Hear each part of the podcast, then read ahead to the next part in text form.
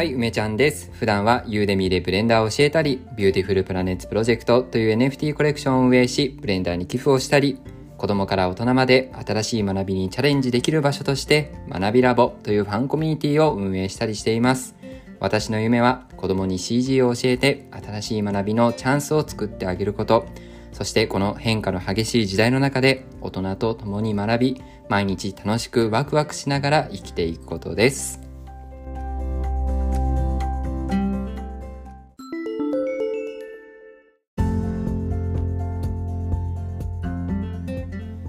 はい、皆さん、こんにちは。今日は休日ですね。えー休日じゃない人もね、いるかもしれないですけど、うん、そういえば、あの、ラボ面のね、中にも、今日も明日もね、仕事ですっていう、なんか、それこそ全然休んでないようなね、方がいて、ちょっと心配ですけど、まあ、頑張ってる人ってのは輝いてますよね。はい、ということでね、今日は、あの、まあ、ちょっとね、生活リズムもね、休日は変わったりするんで、お昼に収録をしています。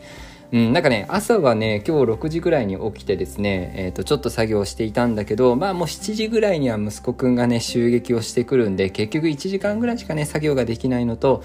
うん、普段だとねあの幼稚園に送り出した後さあの自分のラジオを撮ってそして、えー会社にね行ってたんですけど、まあ、息子くんはねあの幼稚園ないので、まあ、永遠と時間を拘束されてましたと。ね、なかなかラジオね、撮る時間がないのと、まあみんなもね、生活リズムが違う可能性もあるし、うん、まあそうだね、取りためておくっていう方法もあるんだけど、休日はね、お昼ぐらいに、昼下がりぐらいに収録できれば、まあ、いいかなと思ってます。自分のね、生活リズムに合わせるっていうのも大事だからね。うん。で、昨日はですね、あの、ちょっと雑談入っちゃいますけど、昨日はですね、いや、学びラボがね、大盛り上がりでしたね。大盛り上がり。ちょっと、この話っていうのもさ、本当のただの雑談なんだけど、結構話したいことがあるんでね、えー、またなんかどっかで話したいですけど、昨日は何で盛り上がったかっていうとですね、占いでも盛り上がりました。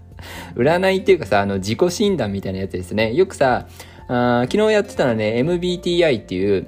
まあそういうあの、16、うん、2×2×2×2 だから、そうだね、16パターンのね、えー分類とかっていうのとか、他にもいろいろあるよね、えー DISC とか言って、こう、行動分析っていうね、ディスクっていうやつとかもあったりしますね。それも、なんだ、2、2×16 パターンなのかな？結構そういう人間をねある特性 4, 4種の特性に対してどっち寄りかみたいなね。うんあの2つさあるまあなんだろう MBTI だったらあ外交か内向みたいなね。あの外交的内向的っていう意味とはちょっと違うんだけどまあまあざっくりそんな感じですね。外向きか内向きかっていうね。思考をする時のまあエネルギーのね出ていき方の違いだったりするんだけどそういうものでね分類するっていうのがあるのと。あとね昨日はもうもっと占いっていう感じの数秘術とかねあのみんなの誕生日でねそのサイトに打ち込んで名前とか入れるとね、あなたはこういうタイプですよっていうのを みんなでね、入れて披露し合ってですね、あ、一緒だとか、あ、わかるみたいなのでめちゃめちゃ盛り上がるっていうね。このなんかさ、あの、占いっていいですよね。あの、なんて言うんだろうな。ちゃんと一応さ、いいろんななんか根拠というかさ、なんかこう、神秘的なさ、信じられるものがありつつも、なんかそんなにさ、あの、学術的にどうこうって話に発展しなくてさ、あの、なんかいい感じに楽しめますよね。あの、か、軽い感じでね。うん、なんかあの、すごい楽しかったね。ラボメンのみんな。ね、な、なんだろうね、お恐ろしい速さでチャットが流れたっていうのはなんか今までで初なんですけど、ね、決して CG の話ではなくね、みんなの自己診断と占いでね、超大盛り上がりするというね、一日でした。ね なんかちょっと面白かったんでね、長々と話しちゃいましたけどね。えー、今日は、じゃあ、じゃあですね、今日はブレンダーの聞いて学ぶラジオからいつも通りやっていきましょう。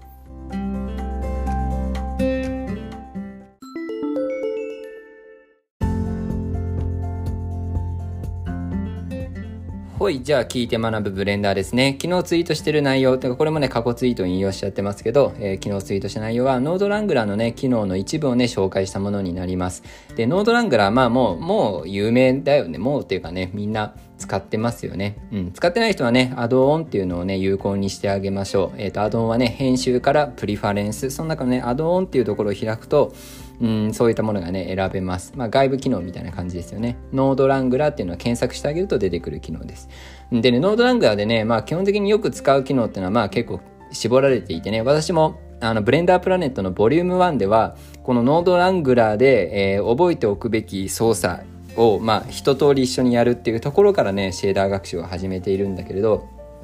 まあ、その中で意外とこう知らないというか、うん、そうそうだね。あんまり知らない可能性が、ああんまり知らないんだろうなっていうものが、まあ、強いてあげるとですね、シフト S とか、えー、シフト P とか、ね。はい。ロードラングナーにおけるシフト S とシフト P。これ何かって分かりますかね？わかります？まずシフト S はノードのスイッチングっていうものになります。す、えー、で、にね、存在しているノードを違うノードに切り替えることができるんだよね。これ何がいいかっていうと、あの、それをしなければさ、いらないノードを消して、そして新しいノードを追加し、そしてノードをさ、つなぎ直すっていう作業があるわけじゃない？うん。それをね、えっ、ー、と、消して追加してつなぎ直す。この工程をスイッチするだけで、その接続を切ることなくね、違うノードにすることができるんですよ。これすごく便利だよね。例えばさ、プリンシブル BSDF みたいなシェーダーと呼ばれるね、ノードがあった時に、それを違うシェーダーに置き換えたいだけの場合には、シフト S 使ってあげるのが良いかと思います。ね、一回消してさ、全部切断されちゃってさ、で、また、例えば Diffuse BSDF とかさ、他のシェーダーをね、持ってきてまた繋ぎ直すって、これやっぱり時間がかかりますよね。うん、このね、シフト S、シェーダーのね、スイッチング、まあ、スイッチングの S、スイッチの S だと思いますね。はい。そして、P ね、シフト P はですね、P はパッキングだと思うんだよね。パックか、うん、ペアか。ちょっとね、その、定かじゃ、定かじゃないですけど、パッキングみたいなね、機能があります。ペアリングなのかな。えー、それはですね、えっ、ー、と、複数のノードを複数、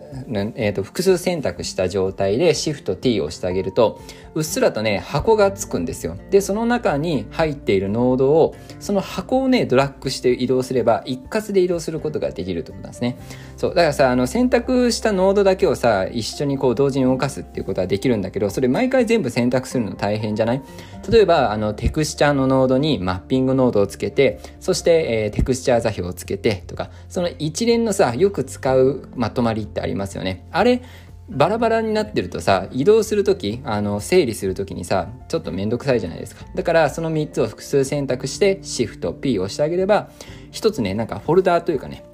枠みたいのが出てくるんですよ。で、その枠を掴んで動かせば中に入ってるノードを一緒にね、まとめて動かすことができて整理するときもめちゃくちゃ便利。ね。しかもね、これね、F2 キーを押すとその枠の中にね、名前を付けることができるんで、例えば、ここはノイズテクスチャーで、えー、表面の模様を作っているとかってね、そういうふうにあの説明書きをすることだってできるんですよ。で、この辺がね、すごく便利なんで、今言ったシフト S とシフト P、ちょっとね、えー、普段あんまりこう、注目されないようなショートカットだと思うので、ぜひ使ってみてください。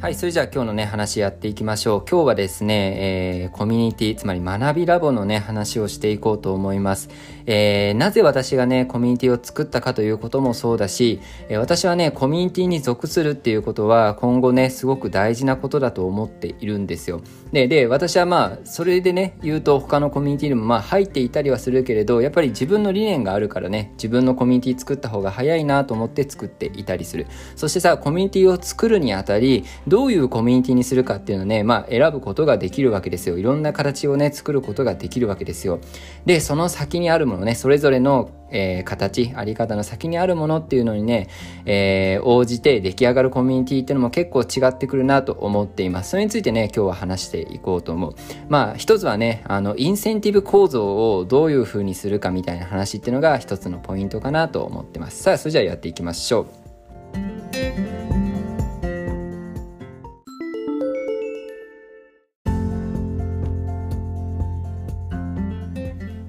まずねコミュニティにはいくつかの種類がまああるんだけどこれをね一つ一つ喋ってしまっうと結構ねボリューム出てしまうんでまあどっかにねあの先送りの話題としてね、えー、先送りにしちゃおうかなと思いますがまあ例えばね DAO みたいに最近盛り上がってる言葉であるとかまあそういうのじゃなくてもうんなんて言うんだろうな、えー、一人の人がね、えー、力強く運用し運営していくものもあればその運営のさあの主体がどうかっていうこともそうだしあとはさあお金がかかるかっていうのもそうですね。無料のコミュニティなのか、え、有料のコミュニティなのか、え、あとそれ以外にもも、うん、そのコミュニティに属したいと思う人がどういう、インセンティブ、ね、インセンティブとは要はメリットを感じてさ、え、集まってきてるかっていう、そのコミュニティの中の質みたいなのもそうですよね。そういうものによっても、まあ、できるコミュニティっていうのは違うと思います。はい。まあ、その上でですね、え、まあ、いろいろあるよっていう上で、学びラボはどういうものなのかっていうのも改めてね、えー、説明をすると、まず、えっ、ー、と、私のファンクラブだっていうね、えー、手を取ってますよね。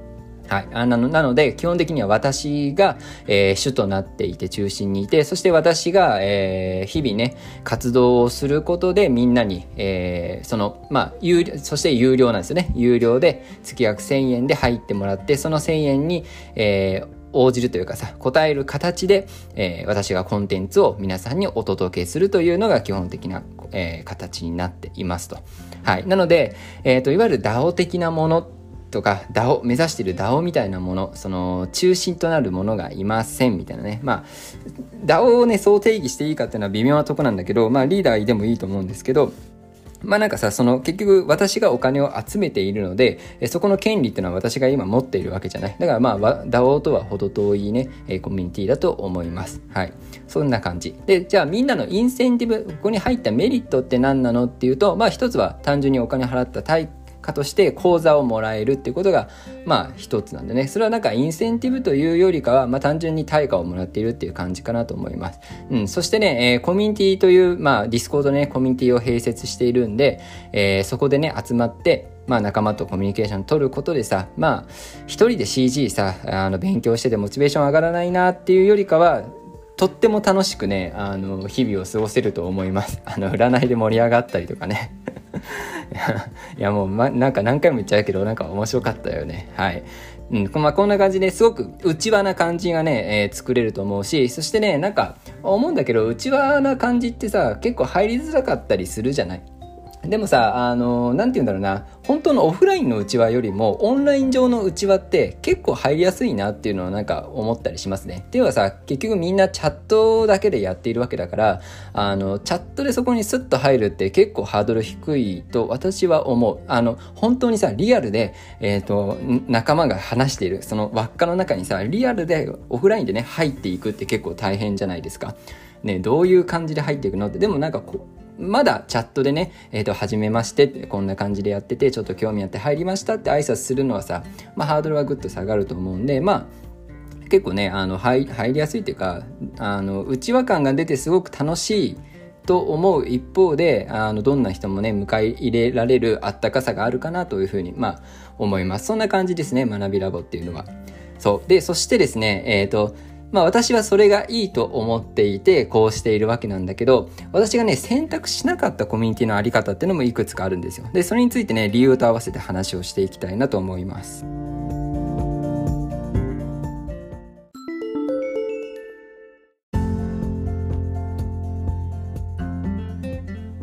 はい。まずね、わかりやすいところは有料であるっていうことですよね。で、あの、私も何回か言ってるけど、結果として有料であることによって、あの、なんて言うんだろうな。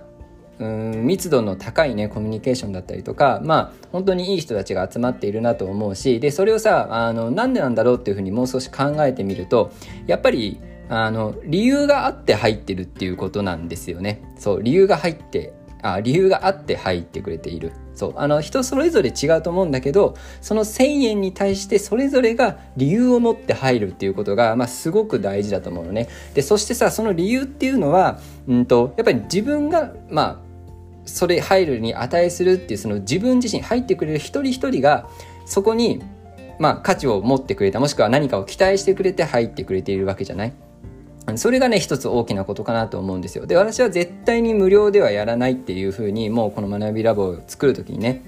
もともとまあ考えていたし作る前からね有料のコミュニティをやっぱ作りたいなって思っていたんだけどそれはねなんでかっていうと無料の場合はねその自分の理由付けというか目的意識とかそういった判断なく無料っていう言葉でとりあえず入っとくかっていう現象が生まれちゃうんですよね。そう。で、それは別に悪いことじゃないんだよ。悪いことじゃないんだけど、私がやっていきたいことっていうのは、やっぱりその中にいる人たちとさ、同じ方向を向いて、同じことをやっていきたいとかっていうのはやっぱ思っているわけだから、そういった目的からしたらさ、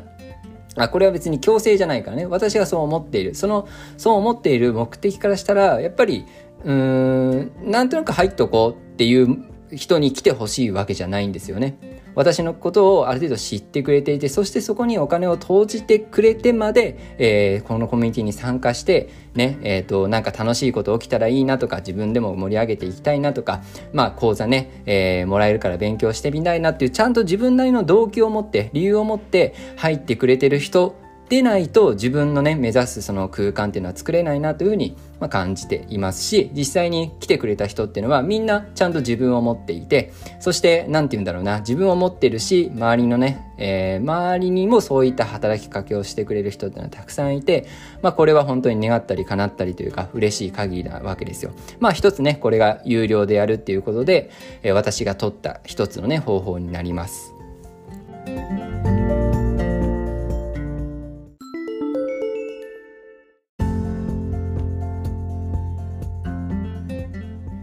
はい。でね、他にもいくつかポイントはあると思うんだけど、重要なところっていうので2つ目。それはですね、明確なインセンティブがないことなんですね。うん。これはさ、なんか、うん、すごくね、えー、挑戦的というか、うん。なんかね、そう、そうだと思います。普通コミュニティをね、作るときに、私はね、どのコミュニティを見ても、えっ、ー、と、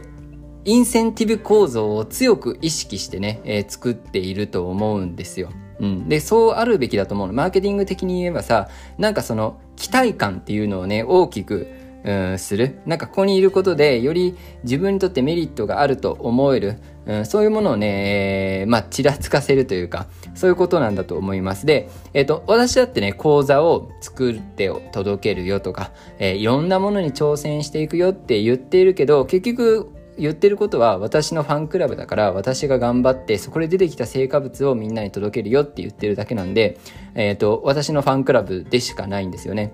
で、そこでみんなに対して、えっ、ー、と、何かインセンティブをね、えー、こういうお得があって、こんな未来があって、えー、あなたのためになりますって、まあ、思ってるんだけど、本当は思ってるんだけど、そしてこうやって言ってるからさ、ある程度、インセンティブをちらつかせてると言われたらそれまでなんだけど、でもね、あんまりそこにこだわらないようにしようって思ってます。で、これなんでかっていうと、特にこのインセンティブの中でね、今言ったものはいいんだけど、直接お金につながるものっていうのはあんまりちらつかせたくないなって思ってるんですよ。で、それはお金に向き合いたくないというわけでわけではなくて、えー、むしろね、正しくお金に向き合うのに、お金の理由だけで近づいてくる人たちっていうのは私はあんま信用してないんですね。えっと、信用してないっていうのは、あの、コミュニティを作る上で自分にとって必要な人ではないということです。はい。で、私は、あの、みんなでお金をね、このラボ面のみんなでお金稼げたらいいなと思っているけれど、それは次のフェーズの話であって、私がやりたいことってはみんなで勉強を楽しみながら新しいものにチャレンジし続けることなんだよね。その出口の一つとしてみんなでなんかプロジェクトやれたらいいね、お金稼げたらいいねってのを言っているだけで、ここに入ったらさ、投資目的で儲かるとか、そういうことを言いたくないんですよ。そんなことないしね、実際に。そう。あの、なんで、えっ、ー、と、そういったインセプティブ構造をなるべく見せないっていうようにしています。うん。本当はそういうことをやれるようにしたいんだよ、コミュニティの中では。そう、でもね、それを売りに一切しないということですね。で、それを売りにしてしまうとですね、短期の、まあ、投資家というかね、が、まあ、こう、集まってきてしまう。その、何かさ、コミュニティの中に資源がさ、これからできていく時に、それを食いつぶして出てってしまうような人っていうのがさ、まあ、やっぱり現れるわけですよ。で、やっぱりコミュニティっていうのはね、私が今、こう、ファンクラブで中心となってやっていくから、もちろん私はコンテンツを作っていくんだけど、私はね、最終的には、その、コンテンツのあり方っていうのは DAO 的っていうかさ、みんなが等しくこう権利を持ってそして自由にねえっ、ー、となんか共有し合えるような財産みたいなコミュニティに貯めていきたいんだけどそうなった時に自分が与える側じゃなくてただ入ってきてね持ってって、えー、美味しい思いをしてね終わりですっていう人にやっぱり入ってほしくないしそういうコミュニティにその成長過程でもなってほしくないわけですよ。だからすごくノイズなんだよね。そのお金だけで来てしまう人っていうのはあのその人自身を否定はしないけど私のコミュニティにとってはすごくノイズになってしまいます。うん、で、えーと、その代わり私が舵を取ってそういったところをさあのその分さ活気というかさそのインセンティブ構造お金的なインセンティブ構造とかが強ければみんなすごいさある意味こう根っから頑張ったりしてくれたりするわけですよ。まあいろんなさ、あの損得がちゃんとあるからね。だけど、その分さそれをあの殺してしまう分さそういったあのなんて言うんだろうね人間を突き動かすようなあの生きるためにさこれをやっておかなきゃいけないっていうようなそういう突き動かすような動機っていうのは落ちてくるからそうなるとコミュニティの活気っていうのはもちろん少し下がると思うんだよねだから急成長もしないしっていう感じ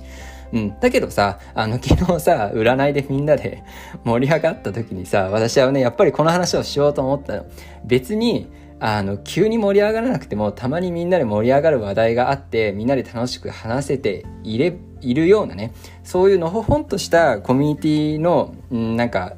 あり方というかさ、成長の仕方でも全然いいなと思ったんですよ。で、そこのコントロールというか、その、コミュニティをね、じゃあこれからその中でどういう活動をしていこうかっていうのは基本的になんか私が考えればいいなと思った。要はいわゆるさ DAO っぽいものとかそういうインセンティブが強いものってみんな一人一人がそのコミュニティにとって何かをしていくっていうものを結構最初から要求するというかそのみんなが何て言うんだろう最初からコミュニティのために何かをするっていうのがさインセンティブとして用意されてる感じなの。これわかるかな？こうつまりさもうコミュニティに入る理由がもうコミュニティでしっかり活動することになっているというかね。だから、ちゃんとさ、人が動くし、ちゃんとコミュニティがうまく回るんだけど、だけど、なんか、なんか私にはね、そこに、ちょっとだけ人間味が欠けちゃいそうな、まあ、これ私の主観ね、あの、ノイズが入るって思ってるわけ。そう。本当にね、あの、私にとって今の学びラボのメンバーみたいに、えー、やってくれる人もいれば本当に短期的にその損得だけでやってる人もいればっていうのでそこのノイズ盛り上がり盛り上がる反面そこのノイズを受け入れられないなというふうにまあ思ってるんですよ。だからなんかさこのコミュニティの中例えば学びラボの中で大きなプロジェクトがその自然発生的に私が介入しなくてもねそのメンバーが急にやる気を出して作りましたっていうものが全然できなくて私はいいと思っててそれはなんか私の仕事にしたいんですよそうそれはなんか私が中心でやるべきことだと思ってるしそれをなんかみんながいい感じに個々に好きにやってそういうのができたらいいなっていうのはねなんか私ちょっとしっくりきていない、うん、しっくりきていないんですよね。なので、あの、あんまりインセンティブ構造をはっきりさせないのもそうだし、コミュニティの中でみんながこう、みんなに頑張らせるようなことっていうのをね、私はしないようにね、あの気をつけてます。あのなんか楽しくなってくるとこういうことしたいなってさ、まあ、あの言いたくなっちゃう気持ちっていうのはまあ多々あるんだけれどでも基本的にはやっぱりね自分自身がこの自分のコミュニティっていうのはファンクラブって言ってることもあるしね、えー、私がコンテンツを投下することそしてうん、なんかこうみんなで何かをやってみようって時にはまずは私自身がね舵を切ってみようっていうまあ私の考え方ですね。で、別にこれはコミュニティのメンバー、いっぱいね、あの、このラジオのリスナーの多分半分以上ね、コミュニティメンバーだと思うんで、あの、なんていうの、何これ？あの、学校放送みたいな感じですけど、あの、みんなにね、何かを制限するつもりは全くないです。あの、好きにやっちゃっていいよっていうのと、別にそこで何かやったから得があるとは私は何も言わないですよ。ね、頑張ってくれたから、あの、いつかその人たちには還元します。こういうふうに、この10という頑張りに対して100頑張りポイントを上げますみたいな、そういうことはね、私やらないです。うん。うん、ただただ、あの、このコミュニティでね、楽しくやっていけることっていうのをまず守ってほしいし、その中でなんか楽しそうだなって思うこととか、自分が発信したいなと思うことはじゃじゃんじゃんね、発信していいと思います。まあその一方で、私が、あ、ここでみんなでやったら面白くなりそうだなとか、これはみんなのためになるな、それがコミュニティにとって、そして一人一人にとって還元できることだなって思えることがあったら、私はね、そこでも発信してみるし、まあみんなからそういう提案があったら、ぜひしてみてください。最終的には私が全部判断するけどね。うん、まあそんな感じでですね、コミュニティのまあ形っていうのを決めていたりします。うん。まあ、あの、まず有料であるということですよね。そして、えー、そこにはお金のインセンティブはあまり設けないということ。ね。あとはファンクラブという手をね、守ってやっていくよということが、まあ、まあ、ポイントなのかなと思います。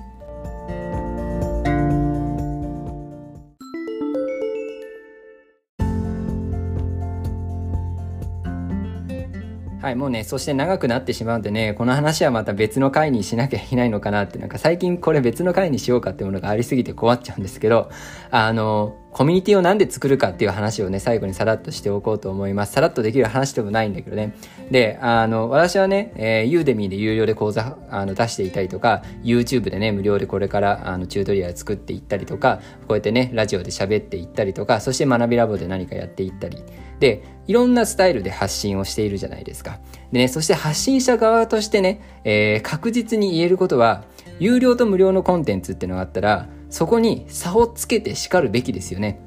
そう、差をつけて叱るべきなんですよ。そう、そして、えー、当たり前だけど、有料の方にいい情報が行くようにフィルターかけるわけですよね。うん。それはそうだよね。だからさ、まあこれ有料か無料かっていう話だけじゃなくて、つまり、うん、自分がさ、発信できる場所、本当にうーん、なんか当たり障りのないね。まあ言ったらどこでも調べられるような内容っていうのは別に無料でも出してそれでいいかなと思うんだけど、人を選ぶようなものとか価値の高いものっていうのはさ、当然自分の近い人、そして自分のことをある程度分かってくれてる人、そして言葉が通じる人、考えの近い人、えー、そこでさ、いい議論が生まれる人たちにしか私はね、これ本音で言うとさ、私はそういう人にしかうん、いい情報を渡したくないって思うわけですよ。で、これって普通のことだと思うのね。他の人はさ、そんなこと、あの、私がいいと思う人たちにしか私は重要な情報を渡しませんなんてことを言わないと思うよ。でもさ、人間みんなそうだと思うわけですよ。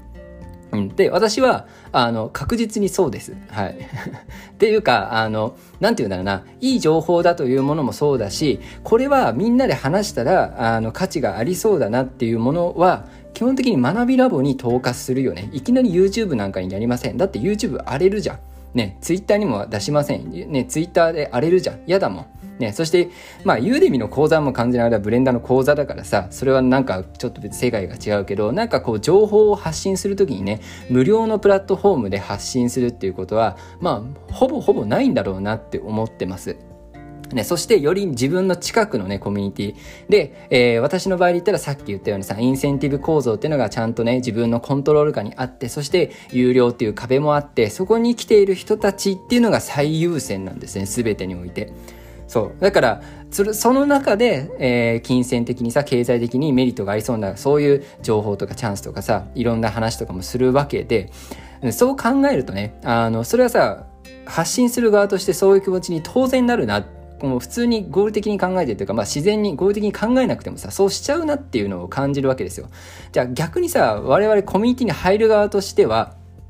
やっぱりいよいよそこで格差が広がっていくんだなっていうのをなんかすごく痛感するんですよね。発信する側として。なんかもうさ当たり前にこうインターネットがさ普及してさ当たり前に情報が得られることももう当たり前のことになってきちゃきたじゃないですか。だからとうとうさもう今までは自分で調べさえすれば何でも解決できる時代なんだからググれ貸すとかってさ言われちゃうわけでしょでもまあ今でもさその調べる力っていうのはもちろん大事だけどその中でも情報を選んだりとかよりなんだろう自分にとって価値のある情報っていうのをもらもらうというか、えーと、得ていくためにはやっぱりすごくクローズな場所に入っていかなきゃいけないんだなと思います。それは別に学びラボじゃなくてもっていうことですよ。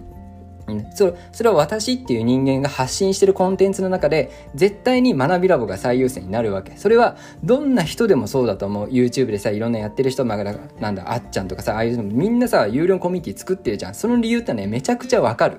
うん、だってあの当たり障りのない情報みんなに受けがいい情報だけはさ外で無料で出せるけどちょっとさ、あの、なんていうの、リスクリターンがあるようなもの？そう。ちゃんとリスクもあってさ、そのリスクをちゃんと説明して、えー、いける人たちっていうのは限られているわけじゃないですか。そしたら、やっぱりクローズで、ある程度の壁があるところのコミュニティの中でしか発信が正直ね、できなくなってくるんだよね。そう。そうなってくると、やっぱりコミュニティに属さないって、知らぬ知らずのままなんかこう格差が広がってるそれはさ格差と認知できないような格差なんだなっていうのをねなんかすごく感じてしまうんですよね。そうでじゃあその格差に対して私はどうしようと思ってるかってどうしようも思ってないんですよ。そうそれがさ怖いところで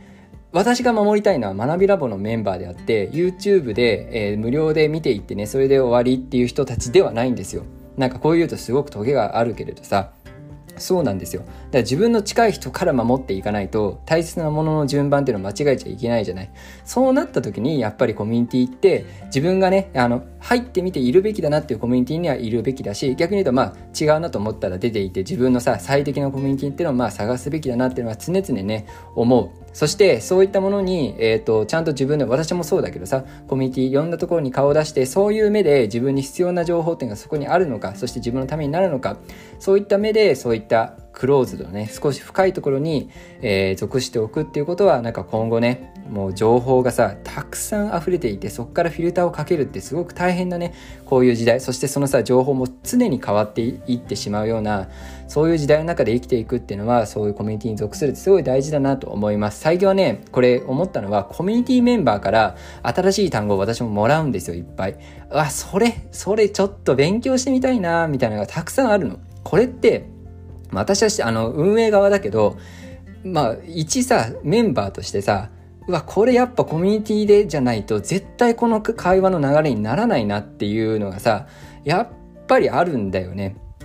うん、だからさあの私の場合だとブレンダーっていう単語でさ興味持ってくれて聞いてくれてる人も多いでしょ、ね、このラジオでそういう人もいっぱいいると思うけどそれ以外のものっていうのに触れるチャンスっていうのはやっぱコミュニティにあるのかなって思ったりもします。